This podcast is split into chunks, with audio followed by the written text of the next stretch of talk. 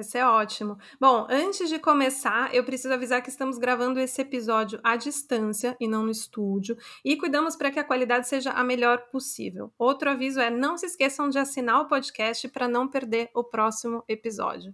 Bom, vamos lá, doutora. Na verdade, já preciso avisar outra coisa para vocês que estão ouvindo a gente. A Mari não gosta que eu chame ela de doutora. Então vamos começar. É, nos bastidores, você me contou que já foi missionária no Haiti. Como que você entrou no mundo da inovação? Puxa, essa, essa pergunta é perfeita para a gente começar esse papo, porque eu acho que até o trabalho no Haiti me trouxe um insight necessário para eu começar a dar esses primeiros passos, né? Então, foi uma das experiências mais transformadoras da minha vida.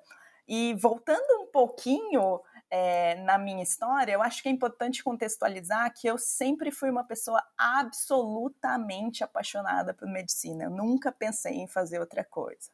Eu me formei em 2006, eu fiz duas residências, a primeira de clínica médica, a segunda de terapia intensiva, e eu já trabalhei como intensivista em praticamente todos os cenários que você imaginar. Cidade pequena, cidade grande, sistema privado, sistema público, grandes hospitais com todos os recursos e até no Haiti. E o que, que eu percebi um dia? Que não importava no cenário que eu estivesse, ou no melhor hospital da América Latina, ou lá no Haiti, eu estava fazendo exatamente a mesma coisa, que era tratar doenças depois que elas acontecem, num modelo totalmente reativo e episódico, né? Independente de onde eu estivesse, né?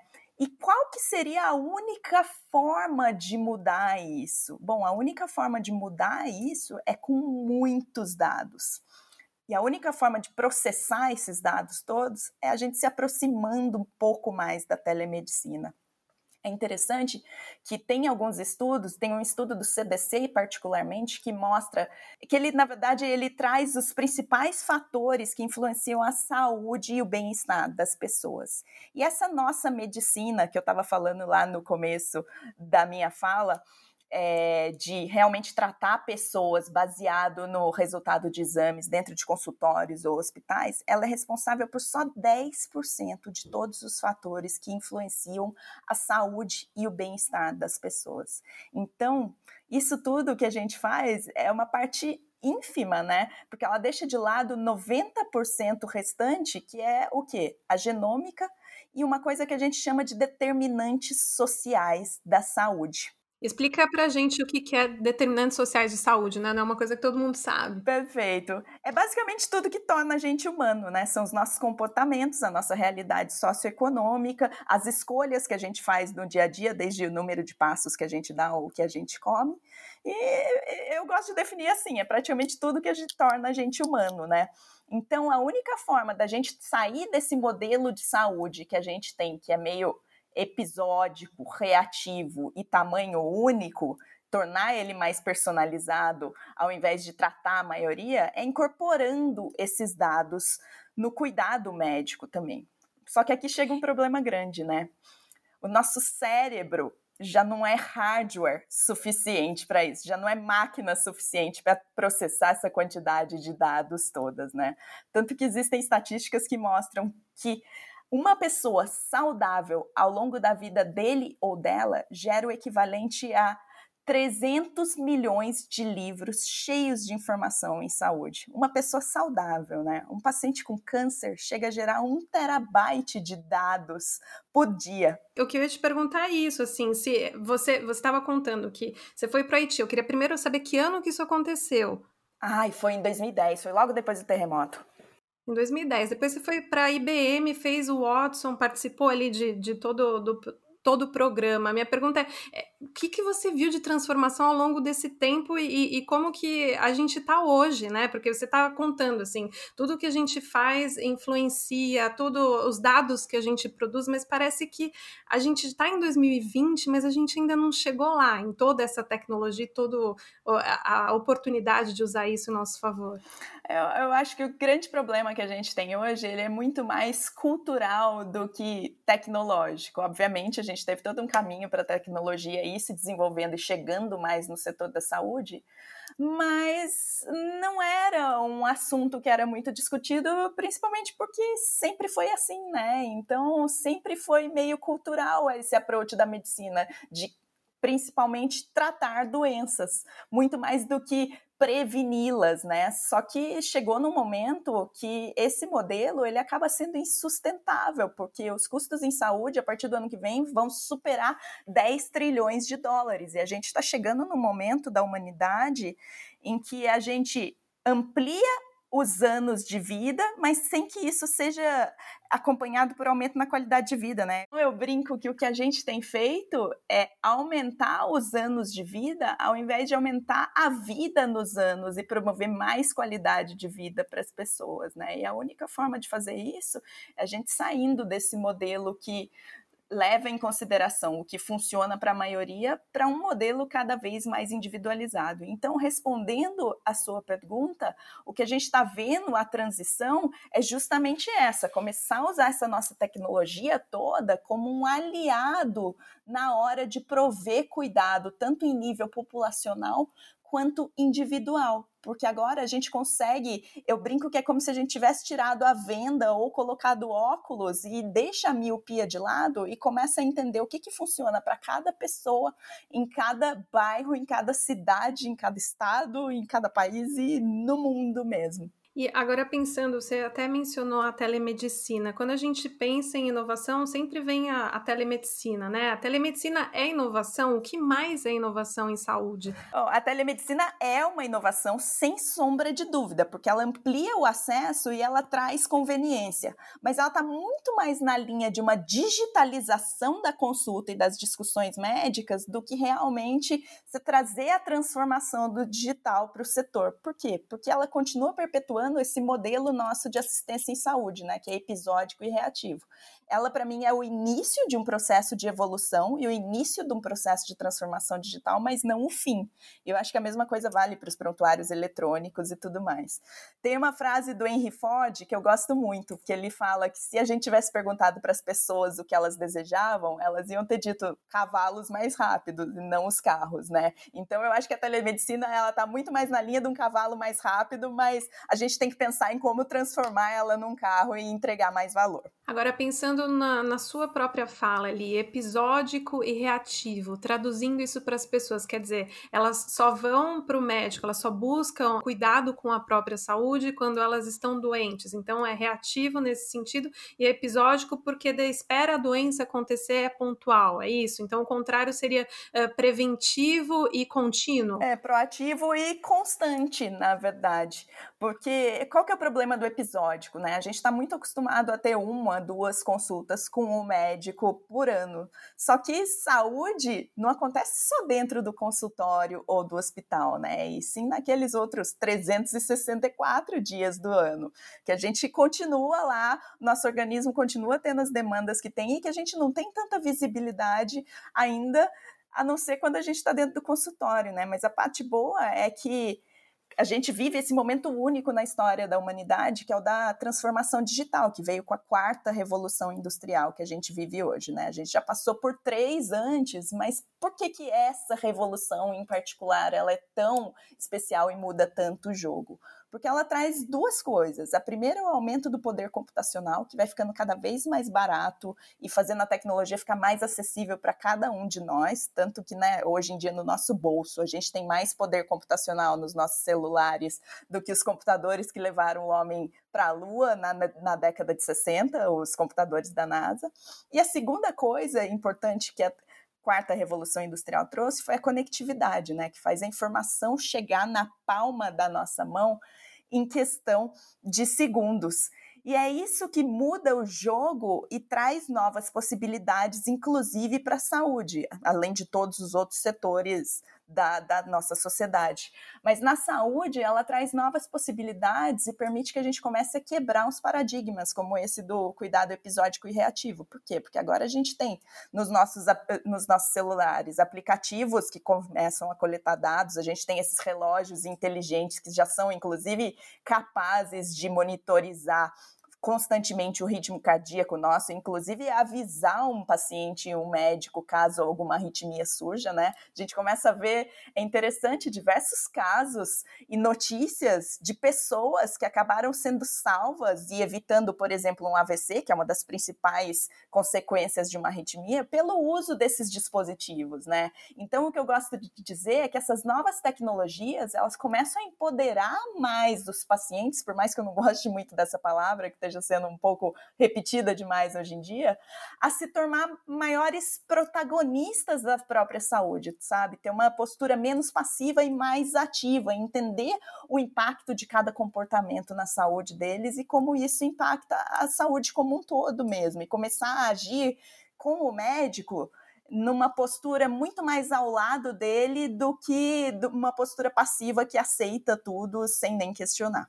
Antes da gente entrar nesse tópico de cultura, que é importantíssimo, eu queria uh, trazer um tópico anterior a esse, que é a gente está ainda no meio da pandemia de coronavírus, sem data para acabar, e a gente também está no meio dessa transformação digital, e de certa forma é, a pandemia acabou acelerando alguns processos. E nesse meio tempo, muita gente entrou nesse mundo da telemedicina, da saúde, até empresas que não têm a tradição no mundo da saúde. E aí eu sei que existe uma preocupação entre os especialistas com o conceito de uberização da medicina. Eu queria saber, primeiro, se você pode explicar para a gente o que, que seria essa uberização, e segundo, se isso é preocupante ou não é preocupante. A uberização é um termo que é muito utilizado hoje, mas eu prefiro trocá-lo por algo que a gente chama de consumerização, que é algo que o Uber faz muito bem. O que é consumerização? É colocar o cliente no centro. No caso da saúde, é colocar realmente o paciente no centro do cuidado. Eu brinco que pela primeira vez essas novas tecnologias, elas estão fazendo mais ou menos aquilo que Nicolau Copérnico descreveu, né? Copérnico provou para gente que não é o Sol que gira ao redor da Terra, e sim a Terra que gira ao redor do Sol, né? Essas novas ferramentas que o processo de consumerização, a tecnologia, isso tudo que você falou estão trazendo, elas estão fazendo esse movimento super interessante que é de mostrar realmente que a saúde ela tem que girar ao redor do paciente e não dos médicos e das instituições de saúde. Quem tá, tem que estar tá ali no centro e realmente ter todas as suas necessidades endereçadas é o paciente. Então, eu acho que esse conceito, na verdade, ele, ele, é simples e ele reflete só isso: esse movimento de colocar o paciente e as necessidades dele em primeiro plano e eu não acho isso perigoso, eu acho que isso é realmente o futuro, porque, querendo ou não, aquilo que a gente falou, a medicina hoje ela ainda falha no seu propósito principal, que é o de entregar o que as pessoas precisam, né? A gente falou daquela história que a gente foca nos 10% daquilo que influencia a saúde e o bem-estar de uma pessoa e deixa de lado os 90%. Só que agora a gente consegue enxergar isso tudo e usar essas novas ferramentas trazidas pela uberização ou consumerização, como você queira chamar, e colocar isso para nos ajudar a fornecer um cuidado melhor para as pessoas. É, pensando, talvez, acho que no que os críticos querem dizer, talvez seja um medo da queda na qualidade, como se você começasse a ampliar demais o acesso, mas perdesse um pouco aquela curva ali de aquele, aquela nota de corte, sabe? Isso aqui é um bom atendimento, isso aqui não é um bom atendimento, e no fim das contas o, o paciente perder um bom atendimento. É, mas como controlar isso, assim, no momento que o mercado agora está em, em franca expansão? O que eu acho que acontece é preocupação surge porque, honestamente, sempre que se aborda esse assunto das novas tecnologias trazendo essa consumerização, são sempre colocadas de forma combativa, né? Por exemplo, vai pensar, vai, vamos pegar o caso da inteligência artificial. Todas as manchetes e reportagens que a gente vê é sempre no sentido de, ah, a inteligência artificial é melhor que os médicos para uma determinada tarefa. Eu acho que essa preocupação ela só fica algo latente se a gente não entende que, na verdade, isso tudo está vindo para se somar como uma ferramenta nova, digamos assim, dentro da nossa maleta médica. E que cabe a nós usar essas ferramentas e, além do bisturi, do estetoscópio e do receituário, e começar a entender que elas que vão amplificar a nossa capacidade de oferecer um cuidado maior, mais resolutivo e às vezes até mais preventivo, né, de evitar que os problemas aconteçam. Então, eu acho que a preocupação que você disse, ela parte de conceitos errôneos e que enquanto a gente interpreta isso tudo como uma luta, né? A gente, a medicina tradicional, contra as novas tecnologias, a gente vai ser perdedor, porque eu acho que a gente só é vencedor quando a gente junta esses poderes e entende o quanto isso amplifica a nossa capacidade, né? Eu brinco que da mesma forma que o, telef o telefone não substituiu a voz humana e sim amplificou ela, são essas novas transformações e essas novas ferramentas que trazem para a gente a possibilidade de oferecer um cuidado cada vez melhor e com a gente oferecendo um cuidado melhor que endereça melhor as necessidades da população, isso acaba sendo, por mais paradoxal que pareça, até mais humano, né? Entregar o que cada pessoa realmente precisa e ver cada pessoa como única. Não, é perfeito. Eu acho que a pandemia, inclusive, apresentou isso para gente, né? Essa possibilidade de poder uh, acessar o médico à distância, é, conseguir resolver ali um problema que talvez você demoraria muito tempo tendo que se deslocar para o hospital, ainda se colocando em risco, né? É uma é, deu assim uma amostra grátis assim de todas as possibilidades que a gente pode ter. Né? É, e é curioso. Eu cheguei a escrever no meu último artigo, né? Para mim, uma das coisas mais impressionantes que a gente viu foi algo que poderia poderia parecer até impossível, que foi a telemedicina resgatando um pouco aquelas visitas domiciliares, né, que aconteciam até metade do século XX, do médico ir de casa em casa, entender a pessoa, entender a realidade dela.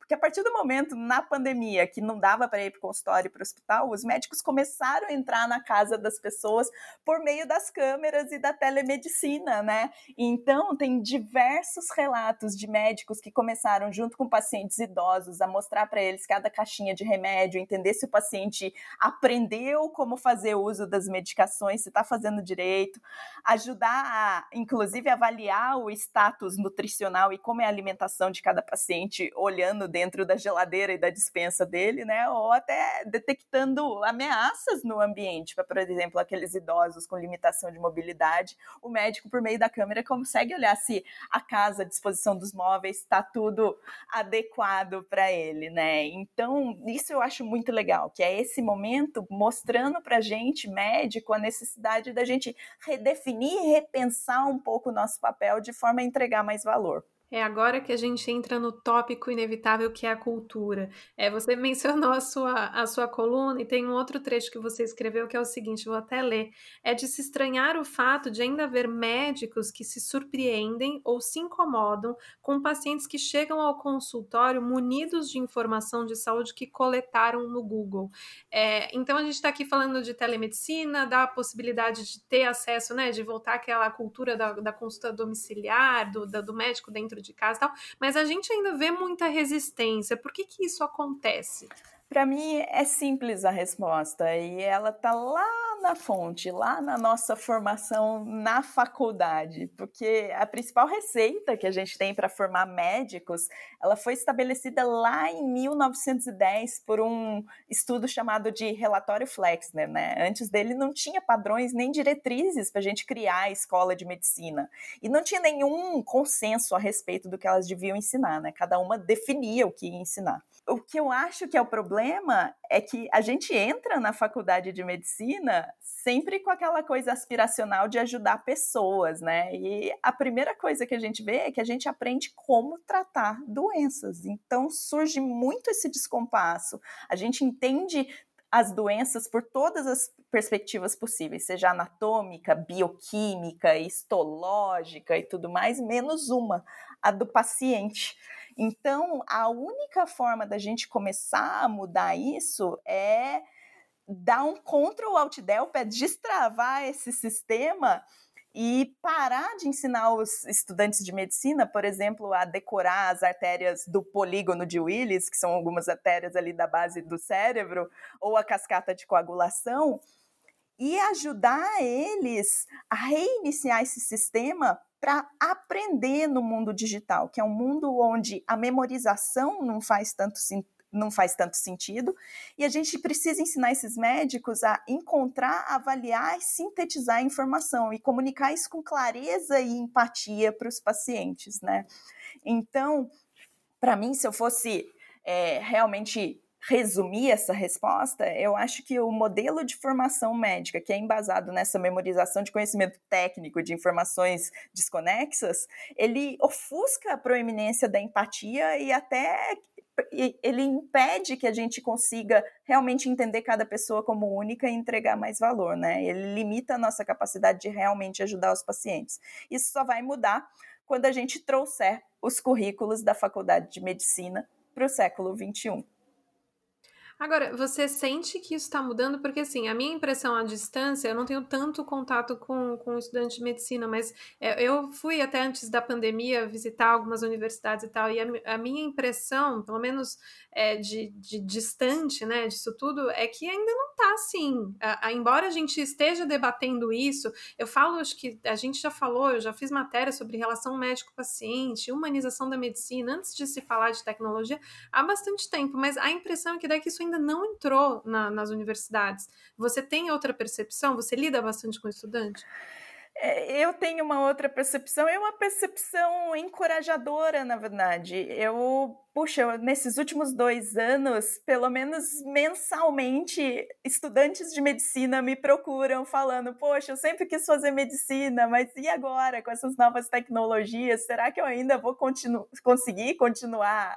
E aí, no fim, eles estão interessados em mudar, mas ainda tem o estudante de medicina que está ali também no by the book, decorando a, as artérias, entendendo isso, porque isso também é importante, né? Uma parte importante da medicina. Não, ela é super importante, mas assim, é aquilo que a gente falou, né? Ela corresponde a só 10% dos fatores que influenciam a saúde e o bem-estar de uma pessoa. Então, eu, nesses últimos dois anos, pelo menos mensalmente, eu recebo convite de estudantes me pedindo para ou ser madrinha de congresso acadêmico, ou da palestra, ou participar de encontro de liga científica para levar para eles o que é essa medicina do futuro. E eu gosto muito desse movimento deles perceberem a necessidade disso e trazerem a necessidade dessas discussões. Mas eu acho que uma das mensagens que, que mais me marcaram foi uma que eu recebi no Facebook, era de um estudante de medicina de Portugal. Eu vou até ler para você, porque ele falava hum. assim para mim. Doutora Mariana, desculpe estar a enviar mensagens. Sou estudante de medicina, vi vários seus a debater temáticas como a inteligência artificial na medicina e eu queria questionar algo. Você acha mesmo que a inteligência artificial não vai substituir os médicos? Eu sou apaixonado por medicina e meu sonho era exercer, era, ó, e poder ajudar muita gente com o conhecimento que irei ter e a inteligência artificial, sinceramente, me assusta um pouco. Você pode me ajudar? Eu achei fantástica essa pergunta. Fantástica. E o que, que você respondeu? Agora eu tô curiosa para a resposta. Então, eu falei para ele, eu fiz questão de, de, de responder ele. Às vezes eu recebo muita pergunta, eu não consigo responder todas. Mas, poxa, é, foi tão sincero e uma pergunta tão válida que eu me preocupei em falar para ele que eu acho que não tem dúvida nenhuma que os algoritmos, a inteligência artificial e essas novas tecnologias e essas novas tecnologias, elas vão transformar a medicina e elas vão obrigar a gente médico a mergulhar para dentro de nós e redefinir o papel do médico nesses novos tempos, né? Mas eu quis assegurá-lo de que as características que definem um bom médico, elas não vão mudar, né? A medicina, ela sempre vai precisar de gente com coragem, com vulnerabilidade, com compaixão e que é capaz de enxergar cada pessoa como única e atento, sabe? É tudo que influencia a vida daquelas pessoas. Eu acho que não tem nada mais humano que isso. Não tem como o robô aprender Exato. essa nossa empatia. Só que aqui tem um problema, né? Que nesse mundo em que cada paciente hoje em dia, como eu falei para você lá no começo da nossa conversa, acabou acabou se tornando um desafio de Big Data e a quantidade de informação que a gente precisa levar em conta para prover um cuidado efetivo e de qualidade já ultrapassa a capacidade de processamento do nosso cérebro, a gente não consegue mais oferecer esse cuidado tão bom só com boa vontade e trabalho duro. A gente precisa de ajuda, né? Precisa do computador ali, é isso? Isso, é aí que vem, na verdade, a mentalidade que eu acredito que precisa ter hoje em dia, né? Que não é médicos versus inteligência artificial, médicos versus tecnologia. é médicos mais tecnologia, usando ela como uma ferramenta para a gente finalmente oferecer esse cuidado melhor, que é mais personalizado, mais eficiente e, consequentemente, até mais humano. Eu acho que, por mais irônico que possa parecer, é agora, no século XXI, é a tecnologia que pode ajudar a gente até a fortalecer a relação médico-paciente, né? Você viu o exemplo da telemedicina. Eu acho que é justamente isso que vai permitir que a gente comece, inclusive, a tratar pessoas ao invés de doenças. Então, foi nessa linha o que eu acabei falando para ele.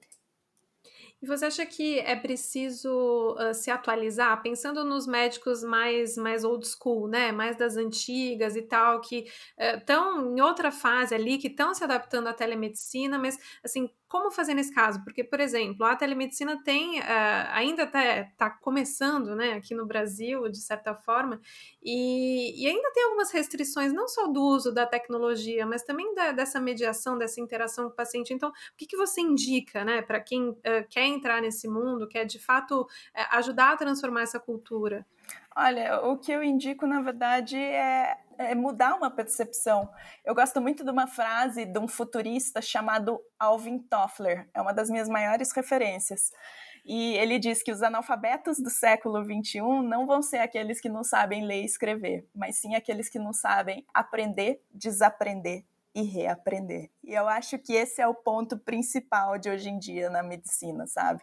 Se antes a gente já acreditava em aprendizado constante, isso vai começar a ser cada vez mais intenso e mais rápido, né? Até porque, não sei se você já viu, tem, tem estatísticas que mostram que um ciclo, o ciclo de obsolescência de um aplicativo de um celular é de meros 30 dias, né?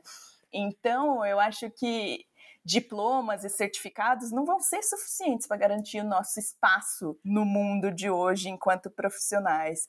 Então, o que a gente precisa mesmo, voltando lá para a frase do Toffler, é realmente aprender a aprender. Porque a partir do momento que a gente aprende a aprender, a gente deixa de temer o futuro, porque a gente sabe que seja qual ele for, a gente sempre vai estar preparado. Então, essa plasticidade, ela vai ser essencial. Eu acho que é isso que um pouco do que o pessoal old school precisa entender também. Agora, entrando num outro assunto que a gente gosta e a gente conversa sempre nos bastidores, que é a questão da comunicação, a importância de se comunicar uh, com as pessoas, a importância de, de fazer esse meio de campo, né, de explicar o potencial da tecnologia, tanto para as pessoas, quanto para os pacientes, quanto para os próprios médicos. Você é uma pessoa que se comunica super bem nas redes sociais. Você acha que isso é importante? E, e como que você enxerga esse boom também dos médicos nas redes? Porque também durante a pandemia, muitos perceberam e resolveram entrar. É, e, e, entrar, enfim, alguns de qualquer jeito, alguns usando é, a, a, tecnologia ali para fazer mais lives, para disseminar uh, conhecimento. Então, tem de tudo. Eu queria ouvir um pouco a tua avaliação disso. Eu acho isso essencial e foi uma grata surpresa para mim da pandemia. Por quê? Porque a gente, além da pandemia óbvia do coronavírus, a gente vive uma segunda pandemia, né? Que é a pandemia de fake news. E a gente viu o impacto negativo que isso traz e, e o quanto isso gera, sabe, risco realmente de saúde para as pessoas, né? Não ter o acesso correto à informação, à informação correta no momento que elas mais precisam. E é interessante ver as estatísticas, né, de quanto as pessoas procuram por saúde na internet. Tem eu acho que são um bilhão de buscas por dia de saúde no Google. É mais de 70 mil por minuto. E as pessoas, elas, aqui no Brasil principalmente, que mais de 70% da população tem acesso à internet, mas só 25% tem acesso a um plano de saúde, eles acabam usando as ferramentas que eles têm, né? O Google, as redes sociais, para procurar informação em saúde. Isso traz um problema enorme. Por quê? Porque a gente, médico, a gente não costumava estar tá lá, né? Pelo menos não como médico, só como pessoas do dia a dia. Mas uhum. a parte médica a gente não exercia lá, por quê? E também eu acho que aí é impacto da nossa formação, porque a gente é doutrinado a entender que a gente precisa de permissão para falar. A gente acha que o único lugar que a gente pode compartilhar ideia é ou num periódico médico ou no púlpito de um congresso, né? Que são lugares que eles exigem que as nossas ideias passem pelo filtro de alguém, seja quem montou a programação do congresso ou algum revisor, um peer review. E foi isso ah, que aconteceu. Nós médicos sempre fomos criados para buscar aprovação antes de pegar o microfone ou postar alguma coisa. Então, a gente fica sempre preocupado com o que os colegas poderiam pensar e a gente esquece que as nossas ideias, os nossos conhecimentos e as nossas paixões, elas podem ser esse instrumento para o mundo, né? E eu acho que isso se acelerou, essa percepção veio na pandemia e eu acho que ela é essencial, porque nesse momento a gente tem esse dever ético e moral até de se consolidar como fonte de informação confiável na saúde, porque daí a gente consegue, inclusive, combater essa segunda pandemia que a gente está vivendo e contribuir para as pessoas diretamente na saúde delas. Né? Perfeito. E como que você imagina que vai ser o nosso futuro? Dá para fazer uma projeção assim daqui a uns cinco anos, vai? Curto? O que eu acho que a gente vai começar a ver cada vez mais é um pouco da desinstitucionalização da saúde, sabe? Hoje em dia, quando a gente ainda precisa de cuidado, a gente sempre tem que ir para um consultório, precisa ir para um hospital. E com essas novas tecnologias que estão surgindo, a gente, paciente, se torna o centro do cuidado. Ele não vai acontecer só quando a gente está dentro dessas instituições, né? Então, para mim, o que eu vejo cada vez mais e que já se comprova nos estudos, das consultorias, tudo, são os pacientes assumindo esse papel mais de maior protagonismo, eu diria, na própria saúde e começando usar essas ferramentas, coletar esses dados da própria saúde e compartilhá-los com o médico, de forma a ter um cuidado cada vez mais constante mesmo e prever problemas, ou pelo menos agir neles antes que eles se instalem totalmente. E eu acho que isso é um ganho para todo mundo, né? E isso é possível em cinco anos, assim, é um cenário que está mais ou menos próximo. É um cenário que já começou, né? A gente vê a popularização desses dispositivos. Eu fiquei muito impressionada. É, eu fiz um painel no Healthcare Innovation Show, que é um dos principais eventos que a gente tem, e já tem uma startup em Israel hoje que está presente em inúmeros hospitais lá, que eles têm um dispositivo que ele acompanha 15 variáveis clínicas. O que, que é isso? Desde temperatura, frequência respiratória, frequência cardíaca, é, a forma como o seu coração está batendo, dentre diversas outras variáveis, por meio de um adesivo que fica preso no seu peito e você continua no seu dia a dia tendo a sua vida normalmente. Então, eu acho que cada vez mais a gente vai ser, digamos assim, hospitais ambulantes. Muito legal, é muito doido ficar pensando que isso vai acontecer, né? Coisas que a gente vê em filme. Agora, a gente tem que ir já levando para o final do nosso papo, que e eu queria te perguntar uma coisa que eu geralmente pergunto para os meus convidados, que é como que a pandemia uh, afetou a sua vida. E aí, pensando que você é médica e intensivista, a pergunta ainda é mais precisa, né? Que é como foi ver a pandemia de perto, assim, na sua cara? Olha, a gente conversou já, né, que eu vivi experiências em diversos cenários enquanto intensivista, inclusive no Haiti, mas eu, eu inclusive tinha passado pela pandemia de H1N1 lá em 2009, mas nada se compara à pandemia que a gente teve. Os principais impactos na minha vida acabaram sendo na minha carga horária, né, porque ela mais que quadruplicou dentro da UTI, especialmente ali naqueles primeiros meses que o número de UTIs foi crescendo para dar conta desses pacientes, mas a equipe de intensivistas era a mesma, né? Então a gente tinha que dar conta disso tudo. E uma das coisas mais difíceis era esse essa ansiedade constante, né? Eu brinco que quando a gente entrava na UTI, a gente tinha que imaginar que tudo queima, né? Para a gente não encostar em nada e estar tá sempre ligado naquilo. E é, é muito dolorido isso, que a gente nesse contexto, acabou vendo esses pacientes que acabavam sendo internados e é uma das internações mais solitárias, que a pessoa já está com medo, é uma doença nova que ninguém conhecia, ninguém nunca tinha ouvido falar, ele está sozinho lá dentro do leito e sem poder receber visita, né? Então isso foi algo muito difícil, inclusive um campo fértil para a gente usar a tecnologia, porque a gente médico começou, além de prescrever medicamentos, inclusive servir de coach digital para ajudar esses pacientes principalmente os mais idosos, a entrar em contato com as famílias deles, seja por celular, por tablet, tudo. Prescrevia FaceTime. Exatamente, não só remédio, é, fazia parte das prescrições médicas, né?